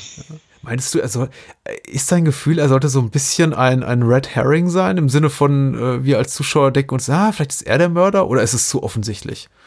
Das wäre zu offensichtlich. Ja. Äh, dann irgendwann in der Mitte des Films ist er ja dann bei dieser Orgie, äh, ich, ich nenne es mal Orgie, in diesem Bordell. Ja. Und ab der Sekunde wusste ich, nee, er ist es nicht. Das wäre jetzt so offensichtlich, nee. Keine Ahnung. Ist, das ist ungefähr genauso offensichtlich. Ich habe irgendwann festgestellt, wenn in einem Jallo ein Geistlicher mitspielt, dann kann ich im Grunde genommen schon zum Ende switchen, weil ich weiß, wer der Täter ist. Und das wäre hier genauso offensichtlich gewesen. Nee, ist ehrlich so. Also ich habe hab zwei, drei wirklich bekannte Jalli gesehen, die ich jetzt nicht nenne, weil ansonsten wäre es ja gespoilert. Ja, ja, ja, klar. Und jedes Mal tatsächlich, ah, ein Geistlicher. Hm. Natürlich. Wobei, jetzt habe ich ja schon gesagt, jetzt wird jeder denken, oh, um Gottes Willen, ein bekannter Jallo und da ist ein Geistlicher. Naja, ja. ja, naja, tu, tu, mir leid. Aber es ist halt einfach so. Wenn man, wenn man eine Menge von denen gesehen hat, fällt einem das irgendwann auf. Ja, ich glaube auch, also wenn man, die, die Menschen, die wenige Jolly sehen, ich glaube, die merken sich das nicht lange und die Menschen, die viele Jolly sehen, für die sind, glaube ich, eh die Mechanismen dieses äh, Subgenres äh, relativ klar. Also auch in diesem Fall ich wusste ehrlich gesagt, in dem Moment, in dem die Figur, die der Mörder ist, ähm, zum zweiten Mal auftritt, sofort, wer, wer am Ende hier der behandschuhte, äh, Skalpell schwingende Mörder sein würde. Weil alles andere entweder äh, fiel in die Kategorie, okay, Red Herring, viel zu offensichtlich, um der Mörder zu sein, oder eben Opfertyp, ganz klar. Aber es ist genauso ein Ding, fällt mir gerade mal, Entschuldigung, wenn ich unterbreche, aber halt ähm, wenn der oder vielleicht die Täterin ja, am uh. Ende am Ende offenbart wird, dann ist es ja in dem Kontext, dass wir den, den ganzen Film hindurch immer diese Tonbandaufnahmen haben, wo ja. halt eine Stimme sagt, ja, ich find's toll zu töten. Großartig. Hahaha. das beißt ja beim Grunde genommen völlig mit dem letztlichen Motiv von der ganzen Sache, weil das ist eigentlich dann eigentlich recht banal. Ja. Es, ist, es wird ja nicht irgendwann gesagt, ja, ja, und er ist außerdem ein Perverser oder sie, eine Perverse, die Herr so Leute gerne tötet. Das war alles ein ganz ausgefeilter Plan. Das passt eigentlich gar nicht zusammen, was er da macht oder sie. Ja, ja, das, wobei, da muss man auch nochmal unterscheiden zwischen der englischen und italienischen Tonspur. Also da, da weicht die ähm, englische Tonspur nochmal massiv ab vom Original-Soundtrack, weil im Original-Soundtrack ah. ist eine relativ kontrollierte Stimme, die da sagt, äh, jetzt ist Neujahr und ich werde im, im, im, im neuen Jahr fünf Morde begehen und all diese Menschen haben es auch verdient und für alle wird äh, der Tod eine Erlösung sein. Während es eben in der englischen Sprachfassung so ist, dass da wirklich jemand ist, der I am going to commit murder. I will kill a human being and I will be crazy about it. also es ist schon so ein bisschen, oh Gott. Ich, äh, man merkt, es ist Freitagnachmittag. ich drehe langsam durch. Ähm, also es ist von, von Irrsinn geprägt, von Wahnwitz geprägt, die Stimme, während es eben im Italienischen sehr, sehr kontrolliert ist. Und da, da passt dann auch das Ende wiederum zu. Jetzt haben wir auch, glaube ich, alles verraten, was, verraten kann, ohne alles zu verraten. Aber äh, du hast recht, es ist. Ähm, äh, ich muss mir auch erstmal hier noch ein bisschen die, die englische äh, Spur zu Gemüte führen, um das äh, zu verstehen, weil ich saß auch dann am Ende so bei diesem erklärenden Voice-Over von Franco Nero da und dachte, ha, ja, gibt nicht so wirklich Sinn, oder? Ziemlich Antiklimax, wenn ich ehrlich sein darf. Also. Ja. Da, da gibt es andere. Also ich andere Auflösungen, die jetzt auch nicht unbedingt von der Logik her so bezeichnend sind oder so ähm, nach, rational und nachvollziehbar, aber die zumindest einen gewissen Bums haben. Äh, ja, also es hat mich sehr konkret an ein, zwei äh, Romane von Agatha Christie erinnert, ehrlich gesagt. Ich, die darf ich jetzt auch nicht nennen, weil sonst heißt es hier böser Spoiler. Aber mhm. es ist tatsächlich fast, also ich wollte sagen so ähnlich, aber fast genauso in äh, zwei sehr guten Agatha Christie-Romanen, die ich, die ich benennen kann. Nämlich, also die falsche Pferde, möchte ich mal sagen, auf die wir da geführt werden. Äh, also von wegen, da ist ja jemand, der kann ja eigentlich die Morde gar nicht begangen haben, aber mhm. er oder sie hat sie dann doch begangen. ja, gut, raffiniert. Ja, ja ist unglaublich raffiniert. Das klingt jetzt vielleicht auch immer so ein bisschen, so, im Grunde genommen sind wir gerade bei den Filmen so ein bisschen zu zerreißen, aber es ist wirklich ganz gut. Also das, das kommt vielleicht nicht mehr so ganz rüber. Das ist ein sehr angenehmer Film, aber halt, wie eingangs erwähnt, nur die zweite Reihe und da relativ weit vorne. Das, ihm, ihm, ihm fehlt für mich halt so dieses gewisse Quäntchen, wo man sagen könnte, Donnerwetter. Das ja, den, den, den verschenke ich jetzt jedes Jahr zu Weihnachten an irgendwelche Leute. Das, so, ja. so ist das halt einfach nicht. Ja. Ja, also finde es nicht wirklich so gut vergleichbar mit den meisten Jolly, die ich gesehen habe, die ja mehr so nach und nach Figuren in die Handlung schmeißen und wir uns als Zuschauer immer fragen müssen, oh, war er's, war sie's, welche Motive mhm. treiben sie um, wo ist die Bedrohung für den Helden und so weiter, was könnte ihm oder ihr gefährlich werden? Und so weiter und so fort. Also ist schon ein bisschen, um bei Christy nochmal kurz zu bleiben, für mich eher so ein, so, so ein klassischer Whodunit-Aufbau der in, eher so in der britischen Tradition, den du gar nicht so findest auf dem italienischen Film. Von wegen, wir kriegen eigentlich im Grunde sofort zu Beginn eine Gruppe von Charakteren präsentiert bei einer Party und so ein Pool von Verdächtigen und der äh, aus dem und unter dem muss sich quasi der, der, der Mörder befinden. Der Film lässt eigentlich auch keine wirkliche Alternative zu. Klar, außer der, der, der Kommissario war es am Ende, aber das können wir, glaube ich, schon mal verraten, der war es eben nicht.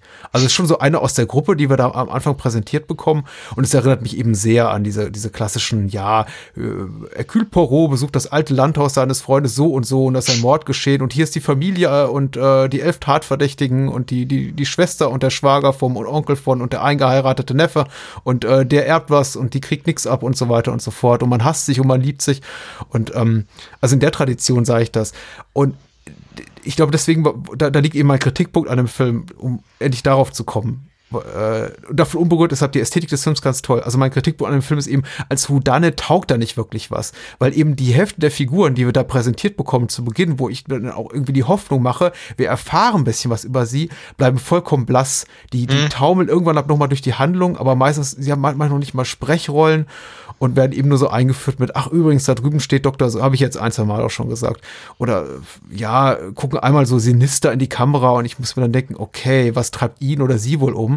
Aber wir erfahren es eben nie, außer durch so ein erklärender, erklärender Dialog nach deren Ableben, dass es dann plötzlich heißt, ah, guck mal hier, Isabel wurde umgebracht. Ja, das ist doch die, die geheimliche Geliebte von so und so, aber sie wollte ihn verlassen und lieber mit dem und dem zusammen sein. Ich denke mir so, ja, Film normalerweise macht man das andersrum. So, etablier erstmal die äh, quasi zwischenmenschlichen Dynamiken und gib mir irgendwie so ein bisschen, ja, was sagtest du vorhin, Fleisch auf die Knochen der, der, mhm. der, der, der, Figuren. Und dann, dann nehmen sie mir weg. Aber zu sagen so, ach, die ist jetzt tot, wer war das noch gleich? Hier, und dann sagte der Film, ja, die war super wichtig für die Handlung, weil ist so ein bisschen äh, das Pferd von hinten aufgezogen, sagt man, glaube ich. Es fehlt das Element, was einen zum Mitraten animieren könnte, oder?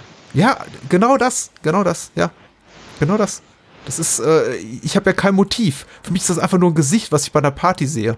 Und ja, die liegt eben einmal in den Armen von einem anderen Mann, äh, Edouard, den, über den ich auch nie was erfahre, außer er ist Französischlehrer. Das ist so, damit steht und äh, damit beginnt und endet die seine, seine Figurenumschreibung. Womit dann im Grunde genommen die einzige Figur, die tatsächlich eine wirklich, also die einzigen beiden Figuren, die eine wirklich gute Charakterisierung haben, die sind, das ist dann halt Andrea und ähm, Sophia Bini. Ja, ja. Letztere verschwindet leider relativ schnell aus der Handlung. Aber ganz toll, ne? Das ist schon so ein bisschen ja. hier Gothic Horror, dieses, dieses Haus, in dem die auch leben. Meine Güte. Ich muss auch zugeben, bei dem Ort hatte ich so gedacht, aha, okay, jetzt nicht unbedingt blutig, wie man das normalerweise so kennt, aber anscheinend wird bei den Morden durchaus eine gewisse Sorgfalt walten gelassen. Ist aber leider dann auch gar nicht mal so sehr, weil ein paar Sachen finden im Off statt. Äh, also, wie du schon gesagt hast, sein, sein Verleger hier, der hat noch eine relativ schöne Mordszene. Ja. Aber ansonsten ist das eigentlich eher so, aha, tot. Naja. Ja, das ist ein bisschen schade. Also tatsächlich, mhm. da hat eben auch Bazzoni, der Regisseur, der jetzt nicht viel gemacht hat und das ist mutmaßlich sein bester Film, äh, tatsächlich ein echtes Händchen für. Ich glaube, also für die Inszenierung so von Spannungsmomenten, die sind schon alle, die sind schon alle äh, tipptopp. Da habe ich auch ja. mitgefiebert. Ich meine, es ist klar, worauf es hinausläuft. Also wir, wir wissen in dem Moment, in dem wir eben äh, äh, Sophia, die, die fußlahme Sophia da im Bett liegen sehen und, und irgendwie ein Geräusch auf der Tonspur ist und sie fragt, ist da wer, wissen wir, okay, du bist Geschichte. Äh, und genauso eben bei Traversi, wenn, wenn wir da eben die, die Blicke hinter den Büschen sehen im Park, den er da, na nicht nachts, aber irgendwie in der Dämmerung durchwandert, wissen wir, okay, du kommst nicht zu Hause an. Äh, und trotzdem schafft der Film eine unglaubliche Spannung in diesen Momenten. Und davon hätte ich mir eben wirklich fast, also ein bisschen mehr gewünscht, weil äh, da funktioniert er eben sehr gut. Er funktioniert nicht auf dieser, dieser Plot-Ebene. Also wir bauen quasi ein, ein Mystery auf, ein, ein Geheimnis, das es zu ent, entschlüsseln gilt. Äh, da gibt einem eben der Film auch gar keine Chance, quasi darauf zu kommen. Definitiv, aber tatsächlich die für mich am besten funktionierende Spannungsszene ist dann, sind dann die letzten zehn Minuten mit dem Kind. Ja. Also Kinder, das, Kinder sind immer wirkungsvoll. Kinder ja, in Gefahr. Also, aber nicht nur das, das ist im Grunde, also die ist wirklich extrem effektiv. So komplett mit, wir wissen ja, da draußen schleicht irgendwo der Mörder, die Mörderin durch die Gegend und äh, das Kind will erstmal alles absperren und dann ist, der, ist dieser Bösewicht da trotzdem irgendwann drin und verfolgt sie noch und gegen die Tür haut und so ein Kram. Das, das ist wirklich gutes Spannungskino. Kann man die anders sagen. Ja. Das ist, das ist sehr, sehr toll. Und da geht der Film auch, glaube ich, so bis an die, an, an die Grenzen des Zeigbaren, was man eben damals machen konnte. Also 71 war jetzt eben noch nicht die, die große Splatterwelle angebrochen, der man gesagt hat, man zeigt wahnsinnig explizite Morde, aber äh, da wird schon so das ein oder andere grausige Detail gezeigt und wie gesagt, Kinder in Gefahr sind auch immer so ein bisschen, ich glaube, für viele Menschen schmerzhaft, also zu mich, zumindest für mich jetzt hier als, als Papa ist es immer so ein bisschen unangenehme Sache. Äh, die. Tatsache äh, macht es ein bisschen einfacher für mich, dass Toni oder der, der Darsteller des kleinen Toni nicht der talentierteste Kinderdarsteller ist. Ja, er wirkt so ein bisschen, ah, auch er wirkt kalt, wie du es vorhin so schön gesagt hast. Gute um, Kinderdarsteller in italienischen Filmen, da müsst ihr jetzt auch eine Weile nachdenken, bis mir einer einfällt. Ja, ja, ja. Selbst der Junge aus das Haus an der Friedhofsmauer. Friedhofsmauer. Ich wollte gerade sagen, das Lieblingsbeispiel. Ja. Der war eben relativ gut, aber Fulci wusste, so, wusste den eben gut in Szene zu setzen. Mhm. Ja. Oder der, der Darsteller in ähm, Andrea Bianchis äh, Rache der Zombies oder Nacht der Zombies. Ach ja, der Bianchi, stimmt. Hm. Ja, ja, ja, ja, ja. Hm, hm, hm. Auch ein ganz großartiger Film. Das ist, ja.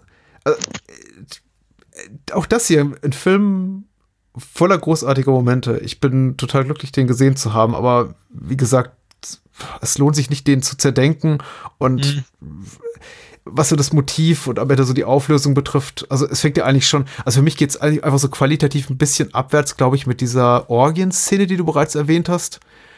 Da ist der Film für mich viel zu zahm und mhm. undurchsichtig und verpasst doch irgendwie so diesen Moment der, der schockierenden Offenbarung. Ja, ich glaube schon, stimmt. dass Bazzoni und sein, sein, seine Autoren hier, äh, Mario Di Nardo und äh, Mario Fanelli, wollen, dass wir da so ganz schockiert sind mit so, meine Güte, all diese äh, feinen Herren der oberen Gesellschaft sind involviert in einen, in einen Pornoring oder was weiß ich. Also die, die filmen ja da wie, äh, Walter, der Walter, Walter, mhm. der, der äh, Bruder von Lou, nicht, dass es einen Unterschied macht, und äh, Julia hier Sex haben vor der Kamera. Das ist so, ja, ich glaube, das, wirkt, das wirkte schon vor 50 Jahren zahm, kann ich mir vorstellen. Ist es auch definitiv. Ich, ich gucke ja seit einiger Zeit eine ganze Menge Jolly und da haben einige andere Filme selbst aus dem gleichen Zeitraum bei weitem mehr zu bieten. Also ganz ehrlich gesagt, da ist, ähm, ich hatte echt so gedacht, ja, gut, wie, das war's jetzt? Wollt ihr damit irgendwie erpressen? Was? Wie? Und wenn dann halt auch noch Franco Nero zu unserem werten Doktor ankommt und meint irgendwie, ja, ich habe sie ja gesehen hier, nicht wahr? Wenn das rauskommt, hatte, ich mir auch, hatte ich mir auch so gedacht, ja, und? Also sorry, wenn, keine Ahnung, wenn er jetzt mit Tieren oder sowas gemacht hätte, da würde ich es verstehen. Mhm. Oder sowas. Oder von mir ist, wenn, wenn äh, die, äh, sag schon, die beiden Leute, die da zusammenkommen, wesentlich ja, jünger sind, dann würde ich auch. Walter, ja. Hm. ja. wenn das Kinder wären, würde ich es auch verstehen. Aber im Großen und Ganzen, das ist das ja alles nicht. Das ist ja schlicht und ergreifend, ja gut, er war ein Puff. Nö, klar, klar, da haben äh, zwei, Menschen Sex, einvernehmlichen, und ja, äh, oder sie wird zumindest zu. dafür entlohnt und, mhm. und, da steht eben jemand mit der Kamera und filmt das und äh, ein paar Menschen, die wir auch anfangs auf der Party sehen, auch Dr. Bini und so, die sitzen eben da und gucken zu. Ja. Das ist alles. Das ist so. Also ja. ist jetzt nichts, wo ich sagen würde, um Gottes Willen, seine Karriere wäre dann am Ende. Ja. Ja, das ist noch nicht mal hier Trumpscher Locker Room Talk oder wie mhm. das. Das ist einfach, einfach gar nichts. Also noch nicht mal Grabbing the Pussy. Das ist einfach so, ja, okay, ja, ich war da bei einer Sexparty. Na und? Mhm. Ich habe noch nicht mal mitgemacht. Äh, ja, meine Güte. Da, da vertut sich, glaube ich, auch der Film einfach. Ähm, oder das, das, die Romanvorlage, denn ich habe mir zumindest angelesen, der Film soll einigermaßen werkgetreu sein. Aber ja, da fehlt es einfach so an dieser äh, schockierenden Offenbarung, weil äh, offenbar ist das ja erstmal für ihr Franco Nero, also Andrea, ein Riesenschocker und er droht ja auch immer damit, das publik zu machen und er wird dann auch immer gefragt, man kommt da eine große Enthüllungsstory raus, ja, mhm. ja, ja, bald, bald, bald. Und es macht ja auch so fertig, dass er quasi auch komplett apathisch reagiert hier auf die, auf, auf Lou, die reinkommt und sagt, ich verlasse dich und wir, wir, wir sollen, glaube ich, annehmen, dass er so halt total verstört ist von dem, was er gerade rausgefunden hat. Und ich sitze davor und denke mir so, ja, war jetzt aber nicht so schlimm, ne? Also, äh, was äh, Franco, du hast wenig gesehen in deinem Leben, wenn ich das so fertig mache. Also. er war auch die meiste Zeit betrunken. Ja, gut, klar, das kann man zur Entschuldigung vorbringen. Ah, aber ich glaube, wir kommen allmählich nicht mehr drum rum, so allmählich mal zu nee. spoilern. Das lass Ende. Uns ab, lass uns abschließend jetzt auch noch, also das heißt abschließen, wir, wir, wir reden, solange wir Lust haben, kurz den Mörder nennen. Denn wer ist es? Verrat's uns, André. Nein, sag du's. Du hast, äh, da kommt, los. Ja, es ist, es ist John Lubbock, äh, der ja. mutmaßlich nicht beste, aber zumindest ein guter Freund von Franco Nero. Und der besondere Twist ist eben, äh, John wird zu Beginn des Films niedergeschlagen und trägt den äh, verbleibenden Rest des Films, werden wir ihn mal sehen in zwei kurzen Szenen, eine mhm. Halskrause. Mhm. Äh, weswegen wir annehmen, aha, körperlich nicht funktionaler Mensch, noch dazu hab erster, erster Opfer des, äh, erstes Opfer des Mörders, der kann ja dann nicht der Täter sein. Aber der Film offenbart uns dann eben mit einem erklärenden Voice-Over zu Beginn, ähm, offenbart er, dass ähm, das einfach nur ein Überfall war äh, zu Beginn des Films, nämlich John gar nicht da von dem Mörder, einem Mörder niedergeschlagen wurde, sondern eben einfach nur von irgendwem. Ne? Mhm. Genau. Und dass er das eben als willkommenen Anlass sieht, um zu sagen, ah, okay, jetzt da, da, da ist jemand, der, äh, auf den kann ich das alles schieben, ein, ein, ein, ein, ein Untäter, der da irgendwie durch die, durch die Gegend läuft. Und jetzt kann ich endlich meine eigenen Morde begehen. Und das tut er dann eben auch. Genau. Und so. warum macht er das? Er macht das deswegen, weil dieser Französisch-Professor äh, ja. mit Edouard. Edouard mit einer Frau was äh, zusammen hatte. Isabel. Und die ganze ja. Isabel? Ja, die Tote der Wanne. Ja, siehst du, genau. Na, da hast du es. Ich wieder längst vergessen. Isabel hieß sie, ja? Toll. So. Edouard und Isabel hatten was miteinander und die ganze Zeit uns ja glauben gemacht, dass unser Täter in Isabel verliebt gewesen ist. Ja. Aber nein. Er war in Edouard verliebt. Ja, ja, natürlich. Das der, der, äh, der, der, der moralisch geistig korrumpierte Homosexuelle. Da haben wir es wieder. Das ist. Das, das hatte ich auch so gedacht. Ich dachte, aha, okay, Anfang der 70er, gut, ähm, Anfang der 70er Jahre in einem erzkatholischen Land anscheinend war das tatsächlich, tatsächlich noch etwas, wo dann die Leute gesagt haben, oh, dieser degenerierte Perverse. Naja, ja, ja. Jetzt, jetzt, wundert mich ja, ja gar nichts. Hm. Also, dass die Haltung eine, nicht mal nicht nur mehr zeitgemäß ist, sondern eine, eine, eine nicht nachahmenswerte und verachtenswert ist ja sowieso klar, das muss man jetzt nicht irgendwie extra erwähnen. Äh, ich meine, man muss zur Ehrenrettung des Films sagen, 71 hin oder her, Italien hin oder her, er macht daraus kein großes Thema aus der Homosexualität des ja. Täters. Also es wird zwar schon als Motiv genannt, aber eben in sehr nüchterner Form. Also danach kommt jetzt irgendwie kein äh, Psychiater aller Psycho, äh, der irgendwie uns die letzten fünf bis zehn Minuten nochmal erklärt, warum äh, Homosexuelle per se degenerierte Menschen sind. Äh, nee, das ist halt eben, es wird einfach gesagt, der hat irgendwie diese, diese un, unstillbare Sehnsucht gehabt nach Edouard, aber Edouard war mit Isabelle zusammen und äh, ja, das hat ihn eben kaputt gemacht und ihn zu diesen Morden veranlasst. Aber es wird nicht darauf rumgeritten und ich finde deswegen auch äh, für mich auch durchaus dann auch guckbar und hinnehmbar, einfach so als ja, annehmbaren Twist zum Ende. Äh, der Film macht es einem einfach, das so zu akzeptieren als Mordmotiv. Und man muss fairerweise sagen, das, da fand ich gerade eben noch die Zeit, wenn man sich so die, den Prolog, also die Opening Credits des Films anguckt, ja, er gibt einem zumindest die Chance, nicht drauf zu kommen, wäre zu viel gesagt, aber es ist nicht unschlüssig im Kontext der Bilder, die wir da zu Beginn sehen, weil wir sehen eben, wie er Edouard anlächelt und Edouard hier, der alternde Playboy, so ein bisschen verschämt zurückblickt und ja, ja. Und eigentlich, eigentlich eine nicht ganz ungeschickte Art und Weise eine falsche Fährte zu legen, weil wenn Isabel getötet wird, die, in der er ja angeblich so unsterblich verliebt gewesen ist, ja. ist er eigentlich raus aus dem Spiel als Verdächtiger. Ja, ja, ja. Nur, wie schon festgestellt, die ganzen Figuren sind einfach nicht so gut eingeführt, dass ich sagen würde, Donnerwetter, da wird ja ein Garn gesponnen, das in seiner spinnenwebenhaften Genialität so, so großartig ist, da verfängt man sich ja hinein ähm, und die Spinne der Spannung beißt einen da jedes Mal. Also ja. ganz so ist es dann halt leider doch nicht. Der Film ist, so jetzt mal, ich bin, ich bin mal beim Fazit. Ähm, der Film ist angenehm. Also er ist wirklich angenehm zu gucken. Ich bereue nicht, ihn geguckt zu haben. Vielleicht mit einer etwas zu hohen Erwartungshaltung rangegangen, denn wie erwähnt, der Film wird überall jetzt nicht euphorischst abgefeiert, aber doch so Donnerwetter, ja, das ist eine von diesen vergessenen und fast unbekannten Meisterwerk des Giallo-Kinos. Das ist er jetzt für mich halt nicht gewesen. Ähm, das, ah, das Ding ist gemein, wenn ich das jetzt so sage. Das ist ein netter Film für den Sonntagnachmittag. Das ist ja. nicht so, so abfällig gemeint, wie es, wie es klingt. Aber ist echt ein sehr schöner Film für den Sonntagnachmittag. Und wenn man, weiß ich nicht, seiner, seiner Mutti mal sagen will, guck mal Mutti hier, italienischer Thriller aus den 70ern, dann ist das eigentlich ganz gut, weil wirklich bösartige Härten werden weitestgehend vermieden. Also da kommt keiner schockiert raus, da gibt es andere Kaliber. Ja, ja, ja, ja. Also, äh, wie gesagt, ich bin auch, ich bin sehr positiv gestimmt. Es gibt super äh, stimmungsvolle Momente. Die Morde sind alle spannend, wenn sie dann mal irgendwie im Detail gezeigt werden. Auch der Prolog da, auch, auch mit dem englischsprachigen Dub, den, wo man sagen muss, also die Synchro im Englischen ist recht gut. Franco Nero spricht sich selbst. Mhm. Ähm, ja, ist, äh, stimmt.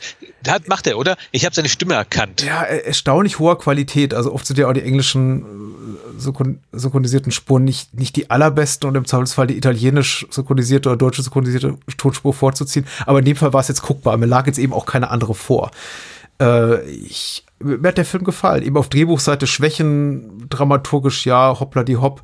Äh, ich, äh, ich glaube, einzige Notiz, die ich, die ich loswerden wollte, ist, dass die Darstellerin von Isabel ähm, äh, äh, Virginia Carolina Theresa Pankratia Galdina Prinzessin zu Fürstenberg heißt und hier im Vorspann nur zu, als Ära von Fürstenberg äh, angeführt wird. Aber ich fand ihren ganzen Namen so toll, deswegen wollte ich ihn nie erwähnt haben. Ich könnte noch erwähnen, dass die Darstellerin von ähm, was denn? Ich, ich will auch noch hier mit so ein, so ein bisschen ähm, hier Sache, also von Sophia Bini. Ja. Das ist die Dame heißt ja im wirklichen Rosella Falk und mir fällt gerade auf, die hat in lauter wichtigen Sachen mitgespielt. Habe ich mal ja. so, in achteinhalb war sie dabei und dann ging es ja nach Schlag und Schlag weiter hier, ähm, dann hier halt in unserem Film jetzt und dann noch im schwarzen Leib der Tarantel, auch ein sehr guter Giallo, kann ich nur oh, empfehlen. Dann, oh, oh, ja, der ist gut. Hm. Dann das Rätsel des silbernen Halbmunds, den ich etwas mittelmäßig finde, aber viele Leute mögen den, immer gerne dafür. Und ansonsten dann später noch im, ja, im Anführungszeichen Schwadengesang von Argento Sleepless war sie auch noch dabei. Ja, ach, ich finde die alle mehr oder weniger empfehlenswert. Ah, der silberne Halbmond, ist das, ist das der, der, der, der Lenzi in, für die Wallace-Reihe, in der Wallace-Reihe? Ja, der ja. letzte Edgar Wallace-Film ja, aus der offiziellen Reihe. Nicht der beste, aber oh, den kann man gucken. Den kann man alle gucken. Überhaupt. Ja. Also, wer sich die Mühe machen will, da kann man sich wirklich äh, reingraben und festfressen und hier mal einfach den Cast durchwühlen will. Man muss schon sagen, äh, die sind fast alle wegrekrutiert aus sehr viel möchte ich mal sagen, prestigeträchtigeren Produktionen. Nicht, dass mhm. das jetzt schlechter Film ist, wie gesagt, super hochwertig äh, produziert. Storaro, Morricone, Bazzoni, alle machen einen guten Job. Insbesondere hier äh, Vittorio Storaro. Ähm, ja, aber äh, da gibt es viel aufzuspüren, so besetzungsseitig, wenn man möchte. Mhm. Wenn man möchte. Ja, vor allen Dingen halt natürlich Franco Nero. Ja. Aber da was drüber zu sagen ist, wir vermutlich wie Eulen nach Athen tragen. Der gute Mann ist ja bis heute noch aktiv. Zuletzt in diesem komischen Anwaltsfilm mit äh, Elias Mbarek war er wohl auch oh, dabei. Oh ja, natürlich, der Falcolini, ja. genau. und wenn ich das so gerade, Entschuldigung, wenn ich das gerade so sehe, und angeblich im, in der Pre-Production Kioma Rises und Django Lives demnächst. Ah, und beides, ja, und ähm, ja, hier genau, Kioma Rises von Enzo G. Castellari, das war, glaube ich, sein, ja genau, ach du Scheiß. Entschuldigung, das muss ich noch ganz kurz sagen. dass ähm, wenn du dir das anguckst, äh, als Cast, wer da angeblich dabei sein soll, ich sage nur, Claudia Cardinale, dann ähm, Bill Mosley, oh. ähm, und hier Shokusugi, unvergessen wow. aus, aus, Ninja 3, um einen großen Kreis zu, zu schlagen. Ja. Ähm, Fabio unsere Episode, die ist super. Ja, Joe Dante, ganz im Ernst, das ähm, ist doch auch so ein Ding, wo er in den letzten Jahren ist Enzo G. Castellari ja auch größtenteils dadurch hervorgetan, dass er immer riesengroße Pläne hatte, aber mhm. die alle natürlich nichts werden, weil wer soll es denn finanzieren und warum? Also zuletzt war sein großer Plan noch gewesen, er will so einen letzten, richtig großen Italo-Western machen mit ähm, Franco Nero, mit Thomas Millian, mit Giallo, mit Giallo Gemma, Giallo, Gott, Giallo Gemma und noch irgendeinen Typ, den ich gerade vergessen habe. Oh Zwei davon sind mittlerweile tot. Ja, ja. Leider. Man, muss sich ranhalten, man muss sich ranhalten. Also äh, Castellari und ähm, Albert Pion geben sich da nicht viel. Also was die noch an, an Projekten vor sich haben, aber ja. es ist Eile geboten und ich bin mir sicher, wenn der mal rauskommt, der wird mindestens so gut wie der äh, Terence Hill Comeback-Film, der jetzt vor ein paar Monaten rauskam. Ouch, den habe ich nicht gesehen. Ich habe nur den Trailer geguckt und dachte mir, hm, hieß der im Original auch Somebody? Ich, ah, ich auch nicht. Und ich habe ja nur von lieben Oliver Nöding sagen lassen, du, wenn du keinerlei Erwartung hast, dann, dann tut es sich so weh. Ah, okay, weil. Mehr oder weniger hat er das gesagt. das, äh, super, ich, das, äh, also ist der Film genauso gut wie der große Comeback-Film von Bud Spencer und Terence Hill, den sie damals hatten? Ja, die Troublemaker. Die Troublemaker, ich glaube, der war, ich, ich mutmaße, er ist besser. Also Troublemaker kenne ich, den anderen kenne ich nicht. Aber gut, hey. Vor zwei äh, Jahren. Irgendwann mal, mein Name ist Somebody an vor zwei Jahren zu Weihnachten gesehen, passend, die Troublemaker. Mhm. Mann, habe ich den gehasst. Aber gut, egal. Ihr Lass uns auf einer positiven Note schließen mit ähm, äh, der schwarze Tag des Witters oder ein schwarzer Tag für den Witter ist, ist ziemlich top. Ja, der ist gut. Der ist schön. Gucken. Sollte man gucken. Mittlerweile ja auch in einer sehr schönen Veröffentlichung von Arrow und ja. eigentlich ist fast jede Veröffentlichung von denen gut. Und weiß nicht, wie sie das Filme machen. sind es nicht immer, die Veröffentlichungen sind es ja. Ja, du hast ja erwähnt, dass sie jetzt gerade im Todesteil der Wölfe. Ja, ja, ja. Warum auch immer. ja, ja. Aber das bringt mich zu dem Gespräch zurück, das wir beim letzten Mal hatten, ähm, beim Gespräch von Zombie 3, was Ja. die Leute, die Patreon-Leute hören könnten, wenn sie jetzt mal ein bisschen Geld rüberwachsen lassen, was sie gerne mal tun könnten, nicht wahr? Ach, du bist lieb, danke. gerne. Ähm, nee, jedenfalls, ähm, wo, wir auch, wo, wo wir auch kurz gesagt haben, was, was würden wohl diese ganzen Regisseure zuweilen schon tot heutzutage sagen? Keine Ahnung, Bruno Mattei. Wenn, wenn heutzutage Leute ankommen und sagen, du Bruno, wir wollen hier Roboman oder Robobow, oder wie das Ding heißt, sein Predator-Rip-Off rausbringen. Wir wollen nicht mal haben, gucken wir das Kameranegativ an. Wir wollen die Farbgebung richtig haben. Ja. Das, das finde ich so absurd heutzutage. Das sind eigentlich alles Filme gewesen, die wurden damals rausgebracht. Ja, gut, lass halbes Jahr im Kino und dann, dann ist super. Da war ja noch nicht mal zum großen, manchmal noch nicht mal mal Video mit in Betrachtung. Ach, Martey wird sich über die Tantiemen freuen, mit Sicherheit. Also, das Ja, ist gut. jemand, äh, ich glaube, Wes Craven ist halt so, ah, den, ging- denen ging es eben, denen ging's eben wirtschaftlich gut bei seinem Ableben. Also, ich meine, der hat dann zuletzt, der hat ja irgendwie ein paar Jahre vor seinem Tod doch, doch Filme mit Meryl Streep dann plötzlich gemacht. Und äh, wenn du dem jetzt eben dann sagst, okay, hier, de, de, dein, dein schäbiger Film, der nicht mal fertig geworden ist, den wir dann einfach gefüllt haben mit äh, Deleted Scenes und irgendwie Cutscenes aus dem ersten Teil, hier, der, den gibt's jetzt als äh, Deluxe Edition mit irgendwie Sleeve und Art Cards und äh, noch einem fetten Booklet und ähm, Ja. einem akademischen Audiokommentar. Ja, geil. Der würde wahrscheinlich sagen, uh, wieso? Und dann- Und danach würde dann Arrow ankommen, sag mal, Bess, wir haben auch Mindripper, der ja eigentlich ein dritter Teil werden sollte, hier Stimmt. lizenziert. Wir würden da gerne Szenen nachdrehen, damit er in den Kanon passt. Wärst du bereit, da dein Originaldrehbuch zu veröffentlichen? äh, wir kommen ein bisschen vom Thema weg. Lass Ja. uns abschließen mit äh, Giornata Nera per la- Lariette gucken. Schöner Film.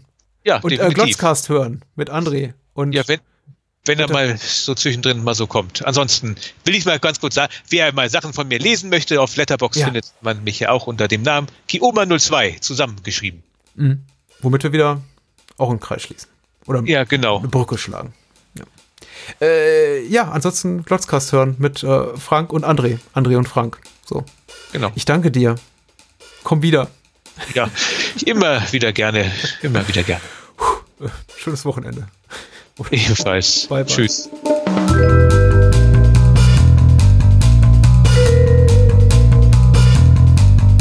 Das war's. Mehr Bahnhofskino und die Bahnhofskino Extended Edition gibt es bei iTunes, Spotify und überall, wo es gute Podcasts gibt. Und denkt bitte daran, eure Unterstützung durch eine Patreon-Patenschaft oder PayPal-Spende sichert diesem Podcast das Überleben. Unter bahnhofskino.com findet ihr alle Möglichkeiten, uns unter die Arme zu greifen. Vielen Dank fürs Zuhören und adios.